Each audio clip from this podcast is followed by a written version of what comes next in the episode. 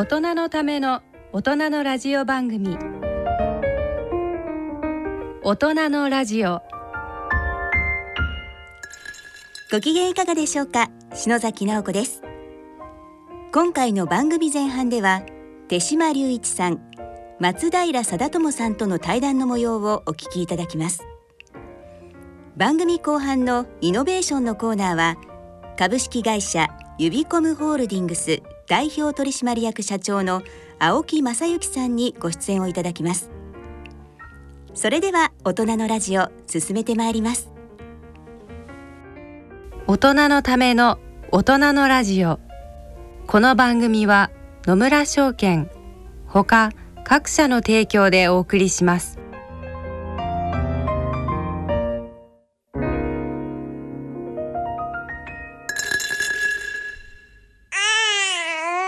生100年時代。100年の人生をどのように生きていますか？大きくなったらケーキ屋さんになりたい。結婚しても今の仕事が好きだから続けたい。自分が作った料理で世界中の人を幸せにしたい。いつまでも元気でいたい。80歳でフルマラソンを完走したい。夢はどの世代でも大きく広がるあなたの人生夢無限大。でも必要なものは？健康家族友人そしてお金。あらゆる年代に合わせたサポートでいつでもあなたに寄り添います。今からずっとこれからもっと。人生100年パートナー野村証券。それ野村に大人のラジオ。ゲストのコーナーです。今回は外交ジャーナリストで小説鳴かずの格好の著者でもある手島隆一さんと元 NHK アナウンサーで京都芸術大学教授の松平貞友さんとの対談の模様をお聞きください。なお7月5日からの月曜日から金曜日の毎朝7時40分からスタートする朗読番組聞く本棚では手島さんの小説鳴かずの格好の朗読が放送されます。朗読は松平さんにご担当いただきます。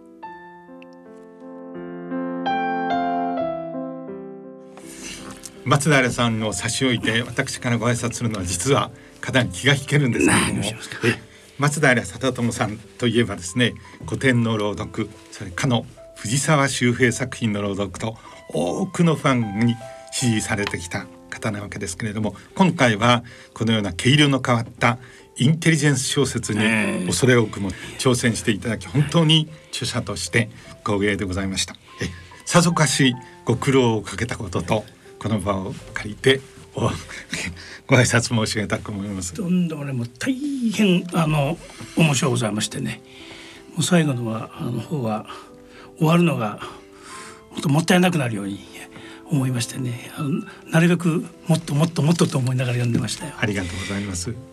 まあしかしあれですよね。手嶋さんとは音楽会とかねパーティーではお目にかかったことあるけれども、はい、こうやって面と向かってお話するとこういうのはおそらく初めて、あの NHK のスタジオを除けば初めてで。ねあそうそうあのスタジオでね、はい、あの開票速報かなんかでこれもう数,、はい、数十時間やったことあります、でもあれですよねあの私が朝の番組のキャスターでで、えー、手嶋さんがあのアメリカにいらした総局長の時、はい、その時にはもう結構電波通してお話をしましたけどね。もう松平さんだということで全く打ち合わせがいらない。予測不可能っていう。ちょっとディレクターは NHK のことですから心配していたところもあると思うんですがそれで衛星放送ってあれ1.5秒あの時間差がありますのでその点でスムースにあのやるのはなかなか難しいんですけれども松平さんって盤石の安心してお会いいただきました。あの今はねあの全部あの問い答え書いてあるんですね。それはいそうですかとかね、ね、そうなんですよ。はい、でまあそれはね45分の短い時間であの要領よくきちんと伝えるためにはそれも必要かもしれないけれどもなんか僕あれ嫌いでね。あの手島さんだったら僕はもう何にもぶつけ本番でいくぞと いうことを言いましてね。でそれを許してくれましてね。で結構スリリングな経験をしましたね。それは僕らがというのではなくて別に謙虚に申し上げてるわけじゃないんですけれどももう制作陣も松平キャスターならばということだったと思うんですけれどもあのリスナーの方はちょっとお分かりにならないかと思うんでいや背景説明なんですが、うん、NHK というところは組織も非常に大きいので当時私は国内におりました時には、えー、NHK の政治部の記者といっても実態はですねあの永田町の泥の川の、え奥底で泥をいっぱい吸い込みながら深くこう先行してるというような仕事だったんでえ当時はもう松平さんは日本を代表するようなアナウンサーキャスターでしたので実はほとんど接点がないんです。え大抵の場合はそれで僕はあの、えー、画面を通じて松平さんを拝見して終わるんですけれども実はある時ですね当時の実力者海沢勝次さんという方からですね突然出先に電話があって実は今度の、えー、総選挙でですね全く新しい波当時は BS ですよね、うん、それで松平キャスターにやっていただこうというふうに思うんだけれどもえかなりえ奔放な方なのでえ あのお前その海藻海峡速報のえお相手をせよと。それは僕ではとてもっていうんでそれは業務命令である。というふうに言われてえあの海老沢さんという方には僕とてもお世話になって勝手に NHK の許可なくですねえ当時中祖国境を取材したんですがその前にモスクワのクレムリンとの予備交渉に本当は許可が出なかったんですけど勝手に行ってそれが後で露見をするというようなことになりましてえあのある日えそのことが分かって直ちに政治部長のところに上がってこいって言って事前に電話があって「いいかい？手島君」と。自分は怒鳴るので反論をせずに神妙にしているんだぞって言って2人でねあの芝居をしてお世話になったというようなことがあったので、えー、と分かりましたと、うん、そういうふうにしてお相手をした。であのそうなんです。全然知らなかった BS なのでですね、うん、え全く自由でやっていいというんですけれどもえそれにしてもですね松平キャスターのお相手はかなり私どものようなものには 難易度が高くて。そんな。しかし結構あれお面白かったと自分でも思うんですよね。面白いとおかしいですけどあれ局内の視聴率はあれ高かったんじゃないですかね。高かったと思いますね、ね、それであのどちらがどういうふうに政局の主導権を握るかということを、うん、え今だとあるしあの池上彰さんなんてその達人なんですけれども、うん、こういう積み木でですねここまでいけばどうあれはあのお忘れだと思うんですけれども、うん、え一味違った形でというのは松平キャスターの注文でですねあれをこう作って。あの積み木は僕積み木方式は僕手島さんのですごく印象残ってますね、はあうん、その後積み木が日本のブロードキャスターの中で若干流行ったのは、うん、あれはオリジナルが松平キャスターにありと言ってるんですね。その後そういうことでご縁があってなんですけれども私は後にあのワシントン支局長としてアメリカに赴任をした時にこれはお忘れだというふうに思うんですけれども当時あの民主党のビル・クリントン大統領の時代で、私ヨーロッパから赴任をした直後だったんですけれどもどうやらですね、えー、ビル・クリントン大統領がモニカ・ルインスキー事件で辞任をするかもしれないという緊迫。でこれ辞任というふうになりますと実質的にはニクソン大統領以来ですから僕も就任早々よっぽど行いが悪いの。どうしてこんな不幸にっていうんであの予定稿も珍しくちゃんと作りましてですね。えただいまビル・クリントン大統領が辞意を表明しましたっていうのはあの準備をしていた。そうしたさなかに松平キャスターとの掛け合いということだったんですね、全くお忘れなんだと思うんですけれどもこの時に、えー、当時支局員だった曽畑後にアメリカ総局長、彼があの真面目な人なもんですから僕のところに来てですね、手島さんと支局長大変ですと。松平さんがお相手ですということなのでで何が大変なのっていうと、うん、松平キャスターの原稿の中に、こうリードの中にですね、うん、ええー、ビル・クリントン大統領とモニカ・ルインスキー城との、うん、え性的な関係がっていう一文があって、これで行くんですかって言うんですね、だって他のニュースでもそういうふうに言ってるので、いいじゃないのと柴田君に僕言ったところですね、うんって言って彼は同意をしないんですね、どうしてなのかこれなかなかはっと思ったんですけれども松平キャスターにその原稿を読んでもらうとあまりの朗読力、うん、そして伝える力の家にですねあの松平さんの真似はできないんですけれどもでモニカ・ルインスキーとの性的な関係がっていうふうになってですねあまりにもリアルっていうことなのでここはじゃあどうすればいいんだって言ったら不適切な関係にっていうしたらどうですかっていうふうに言ったんですけれども他のニュースは性的な関係でやってて何の問題もなくということだったんで大丈夫じゃないの？っていうんでですねあのそれでやっていただいたんですけれどもこれはそば田特派員のやっぱりあの見方はとても正しくて、とてもあのその電波力というかですね、朗読の力でですねえあのとてもリアルで僕はやっぱりっていう覚えてらっしゃらないと思うんですけどできればちょっと今やっていただければ大変。いやいやいやいや本当のところどうなんですかみたいなことを聞いたことありますね。ああ、うん、えこれ、ね、あの僕はですね、うん、答えできなかったんですけれども、うん、ビル・クリントン大統領とモニカ・ルインスキーの関係はもうちょっと非常に微妙なグレーゾーンだったんですよ。ただしそれをえー、松平キャスターの質問で答えるわけにいかないので そこは曖昧にしてその後実はこういうことですというと別途あの電話をかけたことがあるんですけれどもあれあの CIA も大抵は盗聴しているわけですのであのその筋の方は聞いておられたと思います。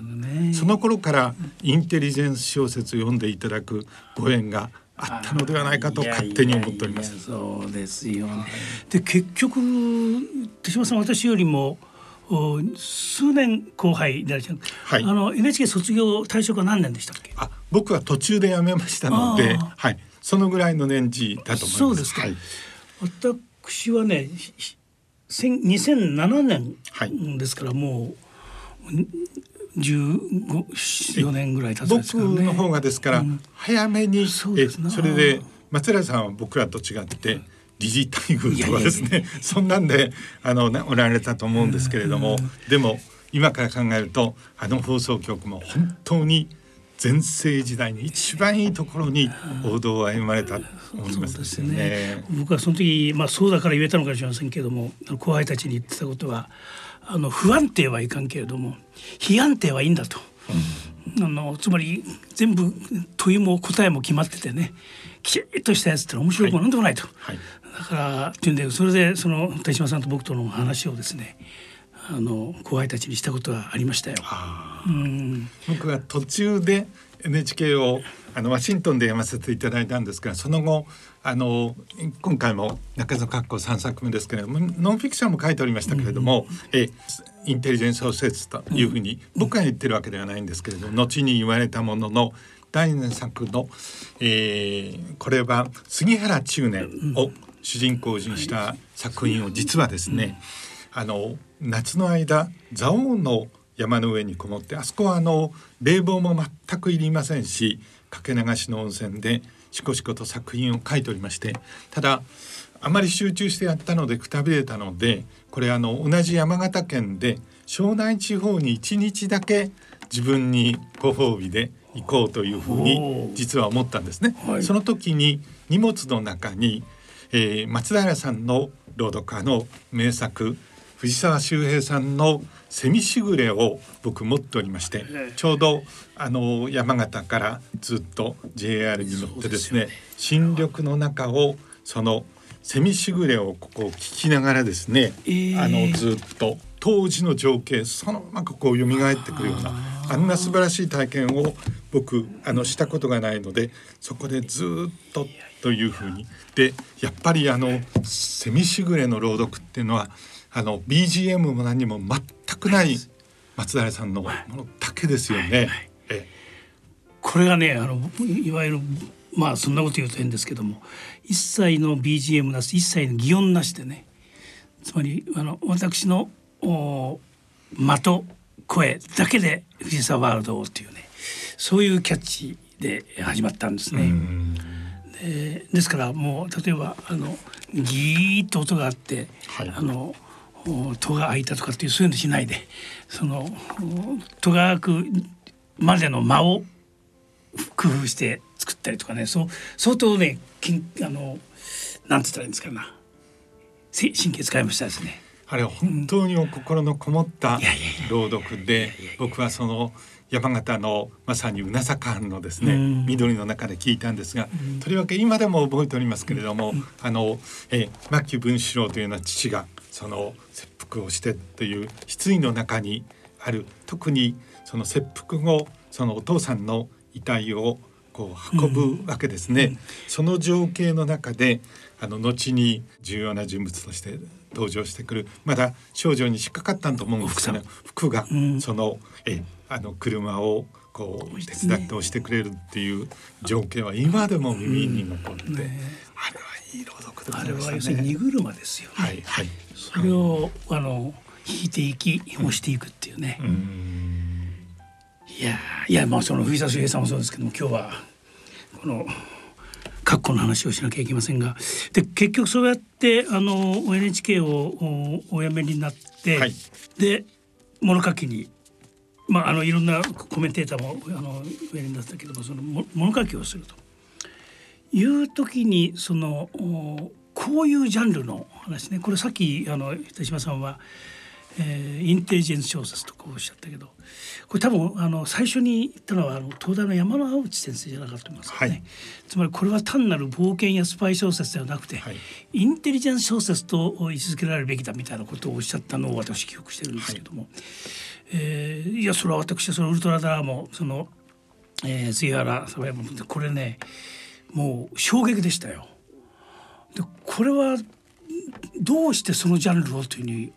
思われたんですか？一つにはですね、うん、せっかく、えー、長くやりましたあのワシントン特派員も NHK も辞めさせてもらって自由の身になりましたので日本に帰ってきてからもね同じようにホワイトハウスを背負ってっていう同じことで昔の名前でっていうのはなんとかやりたくないなというふうにちょっと思っておりまして、えー、私はあのワシントンにいた時もヨーロッパにいた時もそれこそあの日本戦後の日本があんまりこうあの経験したことがないインテリジェンス情報の世界も実際に実在の人物を含めてあの知っていたということもありましたしこれニュースの分野にはほとんどならないということになりましたんですけれどもそういうものをなんか一つの物語としてなぜなら物語かっていうと実はそういう分野で言うと情報源そのものは命にかかっている。命もかかっているということがありますからそういう形で物語として積む。それだったらであの日本の方々にもお伝えしてそして戦後長くこの、えー、日本が使っていなかったインテリジェンスワールドっていうのはやがて必要になるっていうふうにもちょっと思っておりましたのでそう思って私ノンフィクションはすでに NHK 時代から書いてありましたので新潮社の担当者に「えー、初めて僕はもう NHK ここで辞めさせてもらおうと思うと、うん、次は、えー、この、えー、全く新しいタイプの物語っていうのはできないだろうか。大変ありがたかったんですけれども新潮社の第一線の編集者だった佐藤、えー、さんいうのが、えー、もう翌々日にもうワシントンに飛んできてくれまして、えー、一緒にやろうというふうにこれ、えー、後にこれがウルトラダラーになるんですけれどもポトマックの、えー、その支流みたいなあのキャナルロードっていうのがありましてそこを一緒に散歩しながらこういうストーリーラインでというふうに話し終わって自宅に戻ってきた時に編集者がじゃあポストイットで忘れるといけないのでっていうストーリーラインをこんなことですよねというふうに、えー、っとこう書いてくれてあの大体これでいけるのではないかそしたらもう今日から書き始めてくださいというふうに言われてちょっと逃げられなくなったっていうこともあるんですけれども。でその点ではそういうあの、えー、筆者というのはやっぱり三馬役としてのプロデューサーっていうのはあのエディターは必要ですからそれに恵まれて僕はその点では大変幸運だったというふうに思います。いやしかしそれも人を呼ぶわけですな手島さんがね。それは本当ラッキーなことでしたけれども。でも私の今の心境はあれですよ。あのこの括弧の中のあの出雲のおばばですな。まあ、はい、まあ立派になられてみたいなね。そそんな感じで私は今あの手島さん見てますけども、えー、このインテリジェンス小説という分野のを切り開かれたわけだから。これはでも相当高いハードルがいくつもあったと思うんですね。あの一つはあれですよ。口頭向け残しちゃいけないわけですから、はい、ねその現実と不利不足の関係でなければいけない。ベイストンリアルストーリーですね、ね、事実に基づいていて、うん、そこから外れてしまうと、うん、プロの人たちにこれはありえないっていうことになると、うん、もう途端にしらけてしまうという、そこは確かに難しい。ただし、えあの口頭無形であってはいけないんですけれども常識はちょっと超えていないといけないのでさっき言われた通りなんで、そこはなかなか難しい、それでなければこんな話を知っているっていうのでは難しいので、その飛膜の微妙なところっていう僕の力量に終えたかどうかわからないんですけれど。も。いや実はそのもちろん事実そのものもすごいんだけれどもその物語の根幹を貫く太い柱っていうのは揺るぎないわけだけど。もそれをこうあのまあ言ってみればドレスアップするためのそれを道草とおっしゃった方がいたけどねあの評論家で。つまり実に道草が豊富なんですよね。あの手島さんの場合。能であったりそれからあのお花であったり着物であったりね。こういうのは単に勉強ですか？いえそれは、この場面にはこういうものが必要だっていうのありますね。例えば茶の湯がそうなんですけれどもえ私はもう本当に周辺でちゃんとあの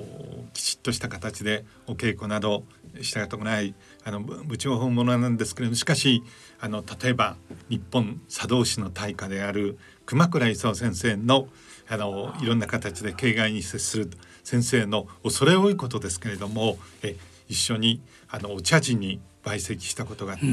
あ超一流の茶人そしてまさに月社はここでこういう問答をっていうのは横で見たこともあるということになります。そこで気づきましたのは一種のメタファーというふうに言いますけれどもやっぱりあのお茶の世界っていうのは掛け軸であり一つ一つのお道具であり全部それは何事かを、えー、語っているわけですしそしてお客様をそれによってもてなしているわけですよね。それはやっぱりその場で覚えていてただし記憶が曖昧だったり記述がっていうことになりますのでそこはあのそういう専門家にちゃんとこれでよろしいでしょうかというふうに尋ねたりということがあります。その点でやっぱり日本文化の中に占めるまさにえあの松平さんのご専門の分野でありますけど日本文化の中に占めるえあの利休のえこう茶の湯というのはまさしくどれほど大切なものであるのか暮らしの総合芸術であるのかっていうのを。で今やそれを、えー、日本の人々がそういう伝統芸能の正当な後継者かっていうと必ずしもそれはあのやや傲慢な思い過ごしで外国人で実は大変それを極めている方々も多い。この中にも出てきますがイギリス秘密情報部員スティーブン・ブラッドレー仲間さんのその一人。で一つ一つのメタファーをちゃんと理解ができる。これ実はインテリジェンス。情報の世界ともこうダブルところがあるんですよね。しかしまあそのねあのそのお茶の世界お茶だったらお茶の世界のいわゆるテクニカルタームっていうのは勉強すればできるかもしれませんけども、そのお心っていうんですかね。その雰囲気って言いますかねそういうのをあの言葉で紡ぐっていうのはこれも大変なことではないかと思いますけれどもすごいなと思いながら読んでましたよ。それ僕らあの事柄を写し取るっていうのがジャーナリストで十分ではありませんけれども、まあ一応仕事ですけれども、それ以上にさらにそういう場に居合わせるっていうのはとても重要でその点ではあのいくつか京都のあの、えー、楽焼の楽さんの元でのお茶事にいうようなあの経験はそれから北村美術館のえあの館長さんとも大変親しくさせていただいて現代の代表的な指揮者でえこれはこうなんだっていうふうに教えてくださったりいう貴重な経験は確かに、ね、これ本物を見るとかその場にいるってことは実は大変大事なんですよね。その単なる知識ではなくてね、はい、それを骨肉のものとして自分が取り入れるっていうことがいかに大切かっていうことが分かりますがあのまた競馬もありましたね。中でね競馬の三連服、はい。はい、これは現実の話じゃないですか。これは僕はどさんこですし、ね、あのノーザンファームはですね、我らがあの本拠で、うん、そして今や世界的なオーダーブリーダーである吉田克美さんっていうのは我が大親友でありますので、そういう人たちが本当に日本って本当に競馬後進国だったんですけど今や世界に冠たる超 A クラスのそこにこう駆け上がるあのプロセスっていうのは僕ら共に僕はジャーナリストでありましたけれどもその過程をあの彼と親友であったがために見ることができたっていうのは大変あの幸せで、ただそれは言うと非常にあのかっこいいですけれどもえ吉田克美っていう人も私もえギャンブル依存症ではないかと思うぐらい あのあらゆるところですよね。あのお父さんっていう人も吉田善也さんっていうのは大変な競馬の天才的なえそのえ牧場でやったんですけどもよく2人で若い頃にカジノに行ったりそれから香港でいうとあの競馬がない時にはドッグレースとか鶏のあのレースみたいなのもあってそれにもかけるよく本当に真剣に「お前たち小博をするな」というふうに言ったのでまだわからないのかとこんなに大きな勝負を牧場で日々してるじゃないかと。小博はしちゃいかんみたいな。ただ吉田克美さんという人はやっぱりそれなりにスケールが来たったんでしょうね。そういう牧場王のもとでいうと萎縮しちゃいますよね。次の世代っていうのは。ところがえ小さなことで小博程度で運を使うのならばそれまでの人だみたいなことを言ってましたんでそういう意味ではあの競馬の世界もだからあのケンタッキーのダービーも含めて、うん、えー、アスコット競馬場もそれからあの香港の競馬場も含めてそういう大きなレースでしかも超一流の馬主さんがそれをそばで見見ることができたっていうのはとても幸せです。なるほどね。それはお茶もそうだし今の競馬もそうですがそばで見るとか実際にやってみるっていうのがいかにあの後で聞いてくるかっていうのがよりよく分かったんですけどこれもぜひあの追求せないかんと思ってるのは、はい、あの手島さんの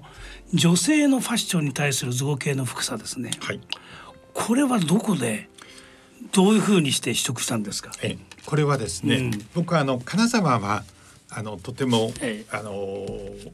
えー、ご縁のある町で、え、その点であの松平さんがですね、えあの金沢の超一流の、えー、お料理屋さんでここで、えー、お出ましになったっていうのも ちゃんと入ってくるぐらいのインテリジェンス。極上符は僕持ってたんですけれども そういう最もあの居住まい正しくあの伝統が残っているのは金沢の3つの茶街の一つという本当に。でそこは単に建物がこういうあの茶屋街として東の茶屋街としてあれだけではなくてそこにお茶屋さんも、そして館さんですね。関東でいうと置屋さんにあたるところも、そして本当に伝統芸能にえその芸妓さんだけではなくてそうなんです。増え増ね。そう。そしてお客さんも、えまさにお座敷太鼓人っていうそういうのはご縁があったんですけどもそれもあれです。そういうあの縁石の末席に連なった時にやっぱり金沢のあのえあの友禅の伝統がありますからそういう芸妓さんが着ているお洋服ってすあのお着物は素晴らしいですよね。それはやっぱり記憶をしていてそこのところはこのような表現でいいのかっていうのを見てそれを写し取るっていう、ね、友禅のことは分かりました、はい、じゃあその説明で。でこれはどう説明します例えばですね肩にかかる漆黒の髪がペパーミントグリーンのサマードレスとコントラストをなして爽やかだった。こういう単語なんてどうして出てくるんですか、ね、それはですねその場面はに近いものは覚えていて後でですねあれはこれでよろしいんですか？やっぱりチェックを。じゃないかと僕は思うんですけど。あの実際に見てるのは事実なんですね。はい、それはあのインテリジェンスの世界では高度な情報源っていうのがかかっていましてそれを秘匿するのは著者のやっぱり義務でもありそれであのこの人だっていうところに遡れないように書いてかつ事実から外れないっていうのはちょっと自慢げに聞こえてしまうと本意ではないんですけどもそれは多少僕らの技術そのようにいやしかそれにしてもね下巻きましたよこういう表現の数々がこれ僕はあの本にこうあのポスイット貼ってますけどね。こんだけあるわけですよね。そのような追求を受けたのは今回は初めてでした しかしあれですよね貿易センタービルの前だったかな。あのアメリカのワシントンの手島邸に僕あの、はい、その時招待を受けて。でその時に、はい、マスタケのご飯をいただいたんだけど、はい、もう一人ゲストがいるんだということをあの、手島さんがおっしゃって、はい、どなたかなと思ったらそれが八千さんだったんですね。リスナーの方にちょっとご紹介をしますと、はいはいえー、あの背の高いほとんど無口な穏やかな外交官で、うん、当時外務次官か。外務次官の前でしたか？後でしたか？それだとですね、うん、あれですねあの官邸の官房長官補かもしくはですねあのこれ外務次官になるための重要なポストで総合政策局の局長だったか。それであのかなり極秘裏の米で皆さん着ていること自身も公表されてなかったんですけれども、非常に親しいのでそれで、えー、と実は、えー、とあのその八千代太郎さんっていうのもえ藤沢周平作品の大変な不満。彼はあの金沢の生まれで石川の育ちなもんですからえちょっとですからあの一般の都会の秀才のっていうとは違うタイプの。あの人であったんですけど僕は妙にあの気があって大変親しく。ですから当時公表もしてないのにえジャーナリストのところにあの泊まりに来たんだか、えただああいう形で。その時に松原さんとでどうですかって言ったらもう本当にあの楽しみなので喜んであそうですか。それ今日初めて聞きましたはい。そうですか。今日私もびっくりしましてね、はい。それで後にそのこのインテリジェンス小説をお書きになり始めたわけでやっぱりその例えばあ、まあ、情報源ではないにしてもですねそういうお付き合いがそれの傾斜を早めたのかなという気もしたのですけど、ね、それは、うん、あのあるかもしれません。うん、それで八千翔太郎さんというのは日本の外交の中では完全に少数派と言ってもいいんだと思いますがなぜならばあのご記憶かと思いますけれどもあの小泉あの電撃包丁の後、え拉致被害者が帰ってきますよね5人。その時実はあれもともと北朝鮮の側の密約で直ちに何週間経ったらまた戻すということになっていて当時の小泉内閣の体制は戻すということになっていたんですけれども官邸で少数の会議が開かれてその中でほとんどたった一人え戻すべきではないと。なぜならば、え5人はえまさに国家主権を侵されてまさにカムキ隠しのように、え拉致されたということになると国際法の大原則で現状回復というのを図らなければいけないので世界は日本の振る舞いを見ていると。現状を回復をする。つまりえ現状を回復して日本に戻すという大論争になってその時にあのまあはばかりがあるかもしれませんがそのままお伝えさせていただくと隅の方に当時の安倍晋三、えー、官房副長官もいたんですけれども心情的には八千さんを支持するということにはなったんでしょうけれども、まあ、その議論の中核はたった一人あんなに穏やかな人がと思われたんだというふうに思うんですけれどもえそういう論争がそのえ後に間もなくそれが起こっていうことになりましたのであのウルトラダラーはえ拉致被害者の話でもありましたので、その中に大きな背景としてはそういう情景が、え繰り込まれているそしてその,、えー、あの日朝の極秘交渉の時には実は非常に大切なことにあの小泉総理が訪朝するわけですよね。その過程でミスター X と日本の外交官が秘密で交渉するということになるんですけれどもそれは、えー、日本外交として極秘交渉であるけれど正式に交渉されますよねしかしその交渉の記録っていまだに外務省にも官邸にも一切、えー、心臓部分についてはのあの残されていないんですね。そのことに私はほとんどたった一人異を唱えてやっぱり、えー、外交交渉を秘密にするのは時に許される。しかしその記録まであの抹殺するっていうのは国家に対する日本外交の最低限の義務が果たされていないと、うん、なぜそんなことをいうことがありましたんで、うん、それが一つあのウルトラダラというインテリジェンス小説の大きな背景になっていたかもしれません。うん、まあしかしストーリーテラーとしてもねこれはもう見事なもんだと思うんですけどもそのあのウルトラダラも杉原もですねそして今回の格好もですねあの出てくる人がみんなあの魅力的なんですね。でこういうあのなんていうの人選っていうんですかなんていうんですかそういえばあの梶そうだとかそれからあの、えー、ミス・ロレンスとかね、はい、兵道っていうの僕好きでしたしね、はい、あのからその関西弁のお、えー、北の海で活躍した、はい、リーダーとかですね、はい、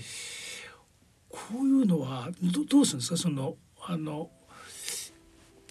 この人にが必要でっていうことをまず書いておくのか？それともなんか話をしているうちにこういうの必要になってくるなと思うんですか、ね、これは松平さんの誘導尋問にあの引っかかってですねつまり情報源の秘匿っていうところに触れかかっているのでとても僕は気が重い。これを進んでおしゃべりをしているということをえリスナーの方も思わないでいただきたいんですけれども例えばあの、えー、根室の魚の仲買人っていう、あの、え、柏倉。柏倉さんいうのがいますよね。ベラン名の大阪弁です。そうですよね。とても魅力的な。しかし僕はどさんこのもんですからあの北の海でですね活躍したあの日の人に若い頃に僕北海道にあの松田さんは、えー、高知に赴任し、ね、僕北海道に赴任しましたので、えー、その人現物は実はその世界では大変有名な人で会ったこともあるということになりますからほとんど全部で言うとやや実在のというのに近いのだと思います。あの中に出てくるスティーブン・ブラッドレーもそうでありまして、はい、ただ実はちょっと困った出来事がありましてあのウルトラダラーの時にスティーブン・ブラッドレーっていうのが出てきて、うん、その時に産経新聞の書評欄に正式な書評欄ですよ。その時に新橋照代っていう現役の芸妓さんが書評を書いてくださってその書き出しが「私はスティーブンを知っている」っていう あのお座敷でのあの出来事はえあの情報源の秘匿ということにお姉さんなっていますって言うんですけれどもそうっていうんでつまりを実は名前も非常に似ているんですけれども、え当時、えー、エリザベス女あの、えー、あれですよねダイアナ妃が日本に来られた時に、はい、ダイアナ妃の日本語のその見事な通訳官を務められた。僕の親友で彼はあのスティーブステファンと書くスティーブンなんですけれども、えでその人とこの人が同じであるかどうかについてはですね。申し上げられないんですけれどもそのスティーブンをというそれも見事なでそのあのスティーブン・ブラッドリーを知っていると書いてあるんですけれどもそれは後にスティーブンは東京で突然イギリス外務省の大変なエリートだったんですけれども辞めて北京でですねあの中国語の達人でもありましたんで大型飛行機の売買の会社の、えー、マネージャーになってで徳村がそれも突然辞めて香港の当時クリス・パテンあの香港総督の、えー、政治アドバイザーにまた返り咲くみたいな。で香港でスティーブンに会ったことがあると見かけたという新橋のお姉さんがいてその後ですねその照代お姉さんとお座敷にで会った時に僕に「手島さん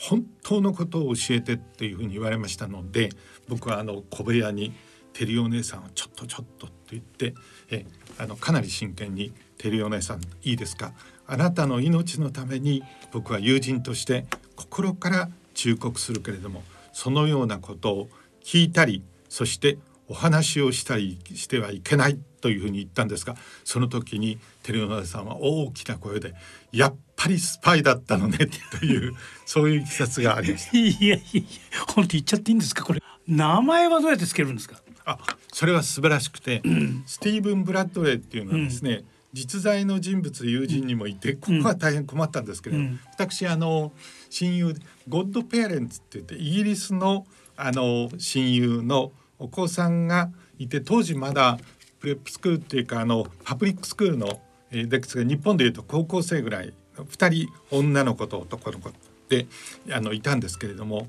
あのたくさんイギリス人の名前を書き出してえスパイだとどれがいいだろうかって言って彼らに選ばせたことがあってそしたらですねもうスティーブン・ブラッドレーっていう名前が一番いいってもう譲らないって言うんですよ。でもちょっと、えー、あの花さんっていうんだけれども、うん、彼女に、うん、えちょっと困るんだけれども、うん、これ僕の非常に親しいえあの外交官でで外交官でスパイだっていうケースもあるもんですからこれそれがいるんだけれどもって言ったら彼らが絶対譲れなかったので。まあ、ちょっと彼には少し迷惑かかるかもしれないけれども、まあ、彼自身のことではないのでっていうんでそういうふうにしたといういきさつもありましたですね。梶壮太誉そういう名前はどどこで誉はあの神戸の人ですし、うん、そして澤誉さんという名受けの名受けのリーダーもありますし、はい、それをちょっと類推してっていう。えあの梶あの壮太のところで言うと井上康の小説の主人公では梶っていうのもいましたしあのあの一連の「アスラの物語」にあの連なるような系譜で言うと当時から全く同じではないんですけれどもいい名前だなというふうに思っておりました。藤沢周平さんはねあの娘のお嬢さんの遠藤信子さんがおっしゃるには私とお母さんはあのお父さんに、はい、あの仕事を与えられたそれは何かというとお二文字で、えー、女の人の名前を全部書いてくれと。で例えば「おのぶ」とか「のぶ」から「おしん」とか「そういうの全部欄干にこう貼っといてくれと。はい、でお父さんはそれを取って書いてるというね。なるほど、うん、それが私の仕事でしたってことをおっしゃったことありましたけどへえそういう仕事もあんだなと思いましたけども。名前をつけるにはそんなにこと困困んなかったですか？いえあのそれはかなり工夫しました、うん、それであのスティーブン・ブラッドレーはあのかつての乳母で、そして後に湯島に住んだ時にも身の回りの世話をしてくれたのがさきさんというんですけれどもえあのさきさんはえー、っと新橋のこれも古いあのお姉さんにさきさんという名前でいいなと思って今あのホワイトハウスの報道官もさっきっていうんですそうですよね。はい、はい、そうですね。あのそういう人で。すね。はい、あのかなり、あの女性の名前っていうのは工夫しましたけども、ただ僕のケースで言うと、あのもちろんご許可はいただくんですけども、新橋の芸妓さんもそうでしたし、それから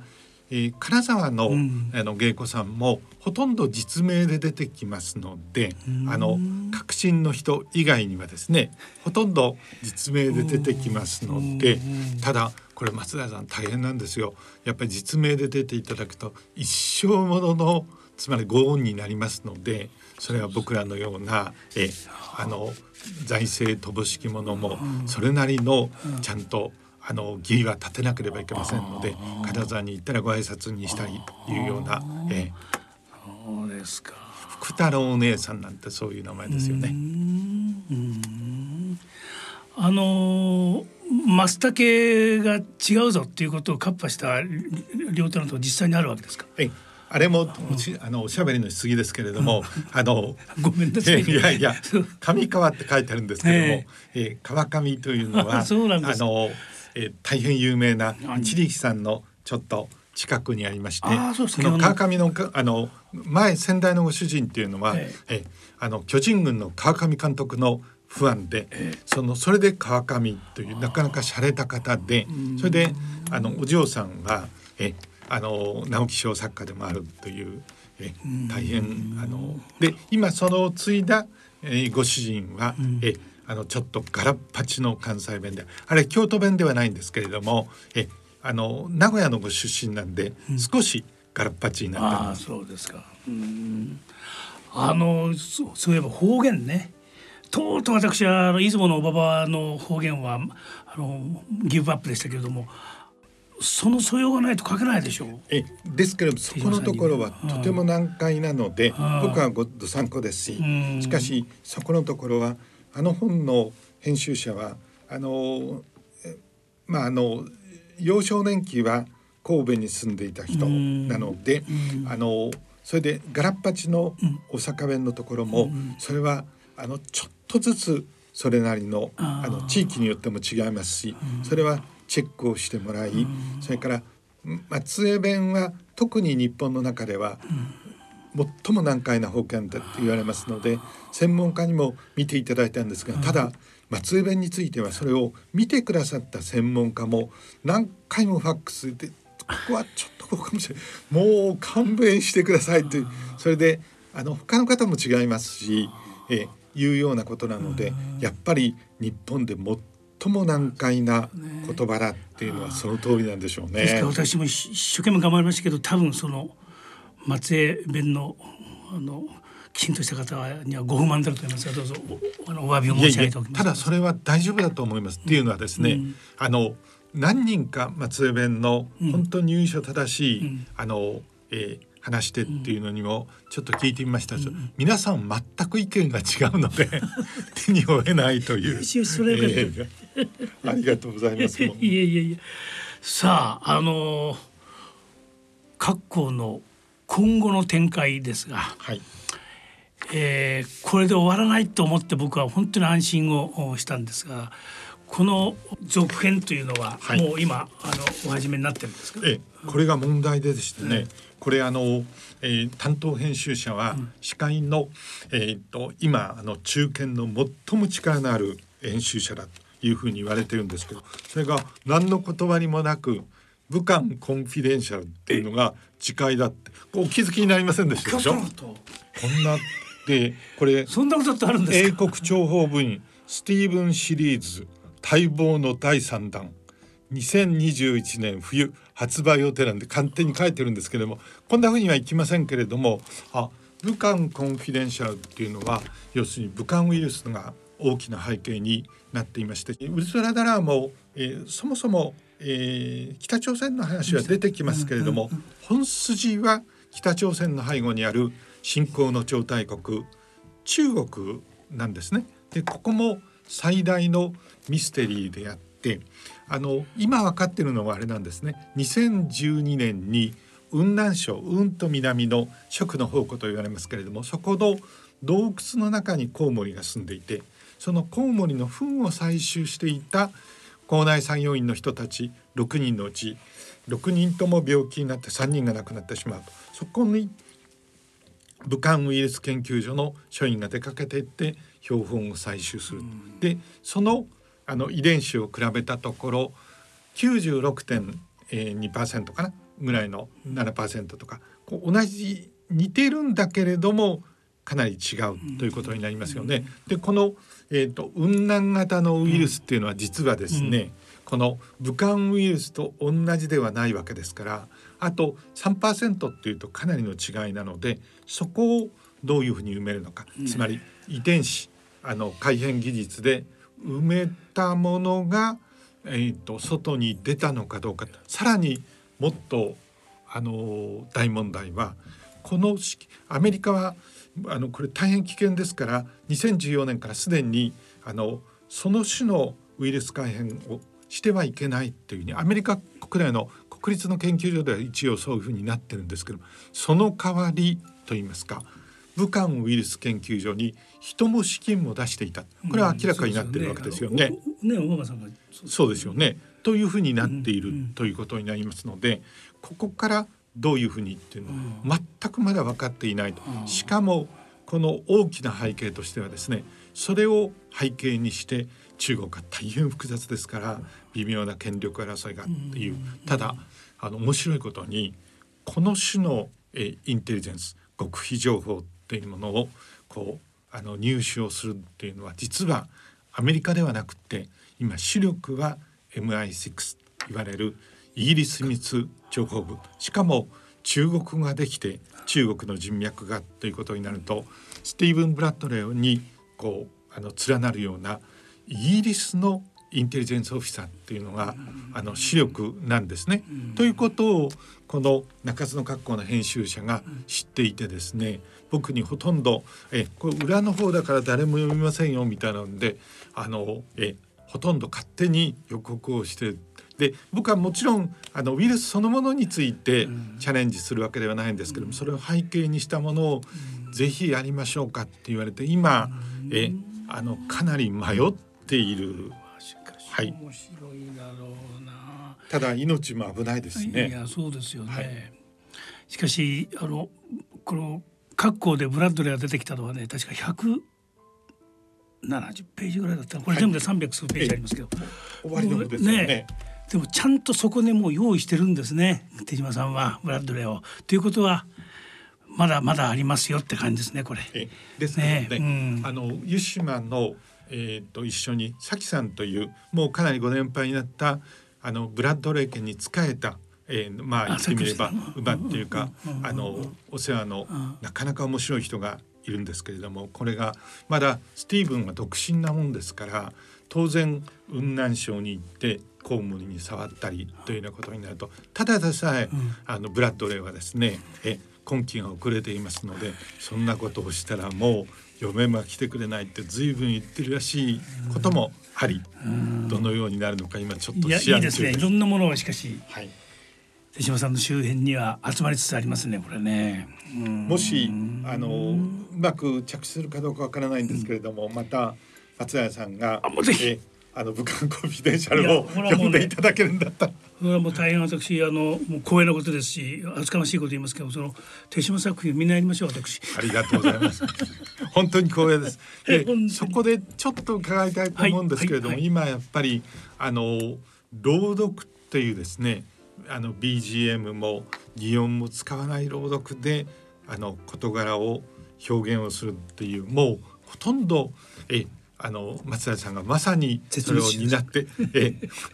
ご本人は絶滅危惧種いうふうにおっしゃってますけれども、これはとても貴重な試みだと思うんで、えどうしてそういう伝統がえ途絶えてしまいつつあるのか、うん、なぜこれが重要なのか、うん、リスナーの方にぜひお伝えいただければと思うんですどうですかね。つまり擬音使った方が簡単なんですね、うん、つまりさっきもちょっと言いましたけどあの吹く秋風にあの庭のしおり戸が少し少し開いた、はい、という時にですねギーッと音が出るとねそれはそれで状況はあの分かるわけですけども、しかしそれじゃあちょっと読み手として保険にかかるぞっていう思いがありましてね、えー、その吹く風にしおり戸がというようなところのその間をどうやったらいいかみたいなことをねここにも書いてあるんです。けどこの点点をこうつけましてね、えー、これじゃちょっと長すぎるから短すぎるかなみたいな感じであのでそれがねとってもあの私にとってはカンファタブルなんですね。僕はもう本当に身も縮むような思いで私の文章を読んでいただいているのを副長で聞いたんですがその時に気づいたんですけれどもやっぱり普通ならば丸ですから間は空くんですけれどもこの文章でこんなにつまり間を貯めて始まるのかっていうと思ったことがありましてそれはやっぱり全部が違いますよね。点と丸もこんなに違うんだというふうに思いました。それはもうそんなことを言っていただいても大変恐縮ですけど今私はね全然あの水湖伝をやってるんです北川北健三さん、これがね全19巻でしてね400万字なんですね。これ400万字を一切のあの音楽なし BGM なし効果音なし擬音なしでこれも僕の声だけでっていう。で登場人物が100何人いるのかな。でこれはもうもうとてもないわあの分かりませんけども主要な人はちょっとあの印をつけましてねあの小金などを考えておりますけども今それにあの挑戦しておりまして。でこれコロナがございましたんでちょっと制作日程が遅れておりますけどもえー、今年いっぱいにはなんとかなるんじゃないかとそうなると多分これギネスじゃないかと思うんですね一人だけで一人だけで400万字っていうのは。と 思いました、ね、北方作品ですよね。そうです北方健三さんですね。いやいやいや。でそれで実は全く偶然なんですけれども、はい、この中津の格好の中にですね、えウラジオで食堂がありますよね、うん、日本人のおばさんの食堂、はいはい、あれは石光牧雄の取った石光はいはいはい、これもちろん実在なんですけれども、はいはい、これを経営をしている。実際ウラジオで経営をしていた女性なんですけれども今は帰ってきて東京で昼間ロールキャベツのお店をやっているんですね。それで夜はあのあその名もスマロってあの上海のですね、はい、あのスマロ。ならスマロか本宮の町かですね。す。えこれはあのそこに突然この間北方健三さんがホテルでほらあのよくお泊まりで執筆されてるっていうんでお見えになってえ中津の格好の朗読を今松平さんがやってくださってるっていうのを使えてですごく喜んでおられる。ああそうですか、はい、それはさっきそう私ああと思ったら石光さんとあのあの石光。あの熊本の石光牧雄、ね、城下の人。石光牧雄はあのリスナーの方に、ね、えあの明治元年、うん、熊本城下に生まれて、うん、であの長じて陸軍士官学校にそしてそのまま陸軍にとどまっていれば栄光の陸軍大将の栄光はもう我が物だったわけですけれども当時明治の青年っていうのは本当にまさに坂の上の雲ですよね。そういう、えあの自ら志願をして栄光の軍服を脱いでそしてロタンロシアタンっていうのをちょっとあのまさにインテリジェンスオフィサーなんですけれどもロタンっていうのは蔑みの言葉が含まれてるんだと思うんです。それになって最初はあのロシアの軍人さんになって後に写真館のご主人になる、うん、そして当時のあの近づくあの日露戦争に備えた児玉源太郎大将のもとにですね、石光インテリジェンスをこう送り続けるというえで晩年はあの中国との関係に非常に心を痛めてということなんですけれどもえあの不幸な晩年。しかしその当時自分の人生をこうあの公表しないで書いてそれ NHK のあのフィルム編集の石光さんがおまとめになったわけですけれども「え城下の人四部作の」それに感動してですねその日本人の食堂のっていう女性がウラジオに行ってそこのところの情景が書かれていて別の名前だったんですがここはあの情報源の秘匿のために石光でという。彼女は石光がとても好きだったそこは北方さんもよくお見えになるんですあそうですか。ねいやしかしそういう名前といえばこの中津の格好の格好を選んだっていうのはあのもう実にこれ秀逸だと思うんですけどもやっぱりそれはあの擬態って言いますかね自分の子供を人に、はい、これはむしろまるで俺たちじゃないかっていうふうにそのハム町の人たちが言うというね、はい、この辺りは僕うなりましたねあれは。イギリスのインテリジェンスサークルの中では格好というのはスパイの隠語でもあるというそれでかつその有名な MI6 の要因なんですけれどその人はあの一応あのバードウォッチャーというか野鳥の観察家としてかの BBC に出て格好の話をしていたっていうんですね、うん、それはまあいかにもイギリスの人の悪いところで、うん、当然 BBC の担当者はその人が実は、うん、えあの MI6 のスパイであることは、うん、スパイマスターであることは知ってますよね、しかし野鳥観察家として BBC に出してるってもうほとんど煮ても焼いても食えない国という、であのそのようにイギリスでは格好はまさにスパイの隠語でもあるということに。そしてまさにえあの自分で子供を育てずにっていうことですから、ただし日本でもそういうふうにして身分偽装をしてインテリジェンスオフィサーになるっていう機関はあるんですけども、日本のような国では誠にそういうものを受け入れられる措置ってほとんどない戦後長くですから。とてもご苦労されてたんだと思うんですよね。で本当に戦後の日本というのがそういうあのインテリジェンス組織を必要としていたのかどうかいうふうに少なくとも一般の理解はほとんどないということになりましたんですけれども今後過去50年そういうものが必要でないということと今後50年えなくてもできるのかということになると時代は変わりつつあってそれはやっぱりあの今度のあの武漢ウイルスコロナウイルスというものについてもごくお隣の台湾はまあえー、現に脅威は目の前にあります。ですから全中国に特に武漢を含めてインテリジェンス要員を配している。でそこから集まってくるまさにヒューミンとヒューマンインテリジェンスというものを読み解いて対策を取る。で見事にそれを日本に比べて封じるわけですよね。で日本ではえ伝染病研究所というのがありますけれどもアメリカも CDC 緊急疾病センターというのがありますけどその中にインテリジェンスオフィサーってやっぱりいるんですね。ですからあの日本にはいよいよそういうものがまだしかし一般の理解は少しあの十分ではないというところなので少し半歩先の事柄をかけるといいなというふうに思うさっきインテリジェンスオフィサーのお話がございましたけどもインテリジェンスって単にその時にその貴重な情報であるにとどまらず半歩先の事態をこう射抜いている。予見能力があるかどうかっていうのはとても重要なのでこの小説ももしインテリジェンス小説というふうに呼ばれるとすればえそのようにありたいとは思ってるんですけれども。果たしてあるのかどうか読者の判定を。そうだと思いますよ。僕はだからだからこそその口頭向けの話はダメなんですからね。その今現実に起こりうるやつをおちょっと視点を変えてっていうふうにあの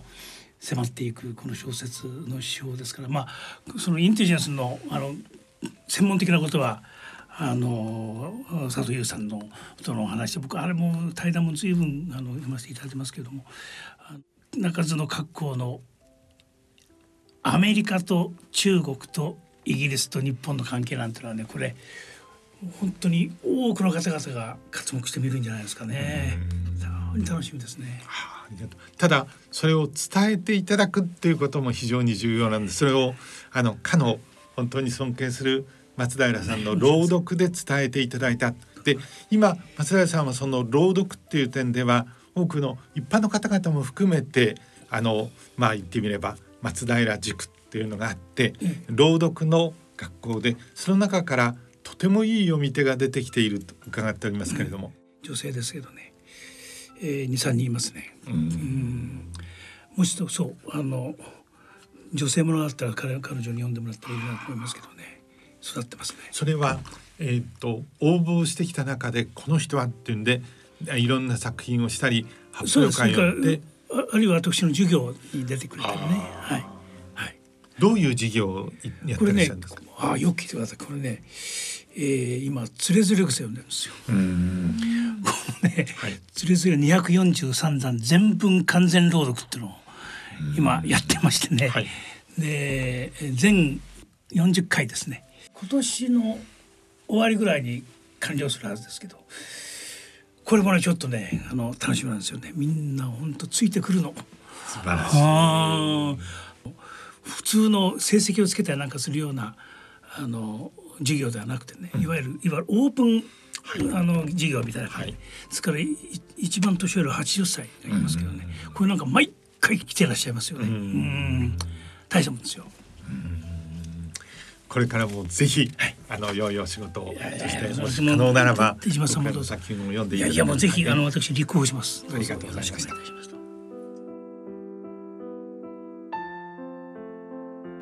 ただいまのご出演は外交ジャーナリストで小説鳴かずの格好の著者でもある手島隆一さん元 NHK アナウンサーで京都芸術大学教授の松平定智さんでした。番組では7月5日からスタートする番組を記念して朗読される小説鳴かずの格好を抽選でプレゼントさせていただきます。プレゼントご希望の方は番組ホームページのプレゼントご希望欄からご応募ください。以上ゲストのコーナーでした。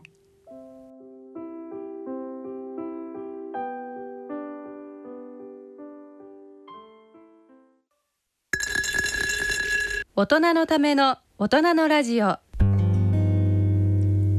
大人のラジオ。今回の番組はいかがでしたでしょうか？番組では7月5日からの月曜日から金曜日の毎朝7時40分からスタートする朗読番組聞く本棚で朗読される手島さんの小説鳴かずの格好を抽選でプレゼントさせていただきます。プレゼントご希望の方は番組ホームページのプレゼントご希望欄からご応募ください。それではそろそろお時間です。今回のご案内は篠崎直子がお送りしました。大人のための大人のラジオ。この番組は野村証券ほか各社の提供でお送りしました。